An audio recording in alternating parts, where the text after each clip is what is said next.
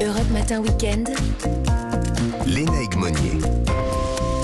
L'interview actu nous fait revenir à l'école ce matin où un phénomène inquiète évidemment avec cette note du comité interministériel de prévention de la délinquance et de la radicalisation qui a décrit une offensive menée sur Internet et qui vise à déstabiliser l'institution scolaire. C'est un vrai phénomène et c'est la raison pour laquelle nous recevons Hakim El Karoui. Bonjour. Bonjour. Alors vous êtes essayiste, vous travaillez depuis très longtemps sur, sur ces questions. Vous avez publié, je pense notamment à l'islam, une religion française chez Gallimard et plus dernièrement les militants du djihad, portrait d'une génération, ça c'est chez Fayard. Alors d'abord les faits, incitation à la prière à l'école, banalisation des vêtements religieux, TikTok fait du prosélytisme. Est-ce que vous avez l'impression que la situation est en train d'empirer, de se dégrader? Je ne sais pas si elle se dégrade. Ce que je sais, c'est qu'il y a clairement dans une partie de la jeunesse française euh, un repli identitaire, ou plutôt l'invention d'une nouvelle identité, cette identité étant fondée sur un certain nombre de signes d'appartenance euh, à l'islam et un islam très conservateur, et que euh, tous les moyens pour diffuser cette identité et cette façon de se comporter sont utilisés. Et donc évidemment les réseaux sociaux, et donc évidemment le réseau social qui a le plus de succès aujourd'hui chez les adolescents, TikTok. Alors le, le, journal La Croix a fait une très très grande enquête, hein, patiente et assez dépassionnée d'ailleurs euh, sur le sujet. Euh, il y a quelques mois, on y apprenait que des jeunes confiés vouloir se convertir ou même s'être convertis à l'islam après avoir visionné euh, ces contenus. Comment est-ce qu'on peut expliquer une telle influence quand même sur des de très jeunes esprits? Ben, C'est que ces très jeunes esprits, ils ont peu de moyens d'information et TikTok est d'une certaine manière un moyen d'information et c'est surtout une façon de se conformer au reste du groupe en général de faire comme les autres. Et ce qui est frappant, c'est que c'est vrai dans les réseaux sociaux, mais aussi sur le terrain, dans la vraie vie. En fait, il y a euh, une telle concentration de population musulmane, notamment des jeunes, dans un certain nombre de quartiers en France, avec une très mauvaise répartition de la population, que euh, les militants, les prosélytes, ils sont en train, dans un certain nombre de cas, de euh, fixer la norme de fixer la norme de comportement, de mhm. fixer la norme de croyance, et, et, ça se retrouve sur les réseaux sociaux.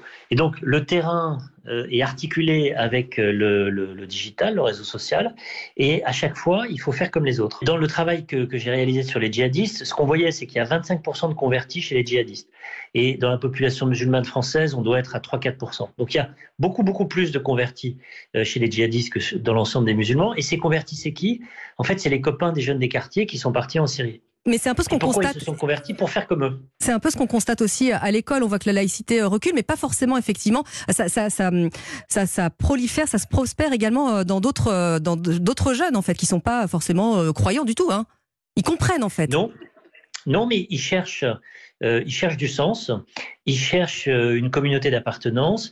Et puis, ben, l'adolescence, on a envie d'être comme les autres. Donc, quand autour de soi, que ce soit sur les réseaux, avec les phénomènes d'enfermement algorithmique, ou que ce soit dans les quartiers, ben, en fait, ceux qui font la norme, c'est les copains, c'est pas l'État, l'institution ou, ou l'école dans ses valeurs traditionnelles. Alors, est-ce qu'on a une idée, vous qui travaillez sur le sujet, de qui sont ces, euh, ces imams 2.0 Ah oui, on les connaît bien. Euh, bah, pour une raison simple, c'est qu'ils ont énormément de succès. Mmh. Euh, ils font partie des plus grands influenceurs d'idées en France. Je ne parle pas des musulmans, je parle de l'ensemble de la population française.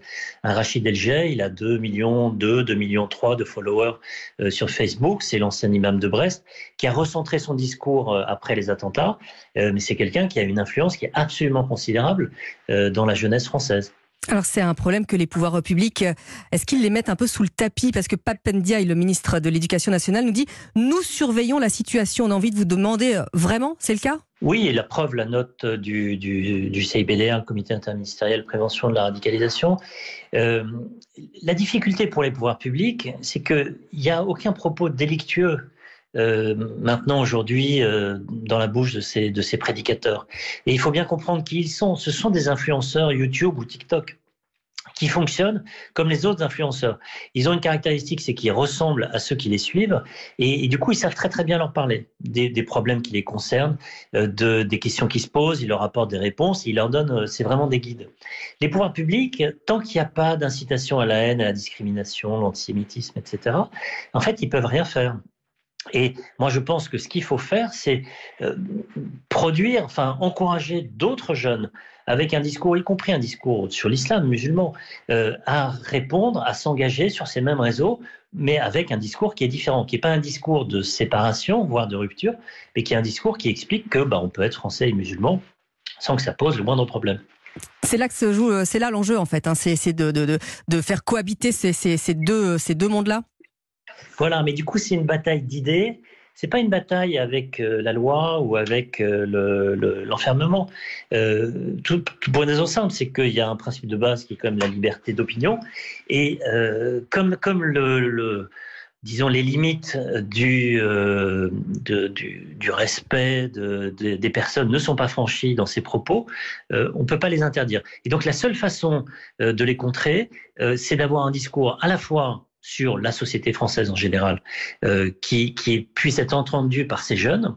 Et puis aussi un autre discours euh, sur l'islam qui permet de dire, bah oui, tu, veux être musulman très bien, mais tu peux être musulman et, et français comme les autres, sans que ton identité euh, religieuse entre en opposition avec ton identité républicaine et qui a multiples façons effectivement de pouvoir euh, pratiquer euh, sa religion tout en restant évidemment euh, dans, dans le cadre. Merci beaucoup de votre éclairage, Akima Ekaroui. Je rappelle votre ouvrage hein, parce qu'il est sorti il n'y a pas très très longtemps, mais on peut encore se le procurer. Les militants du djihad, portrait d'une génération, et c'est chez Fayard. Merci beaucoup. Bonne journée à vous. Merci à vous. Europe Matin Weekend. Léna Egmonier.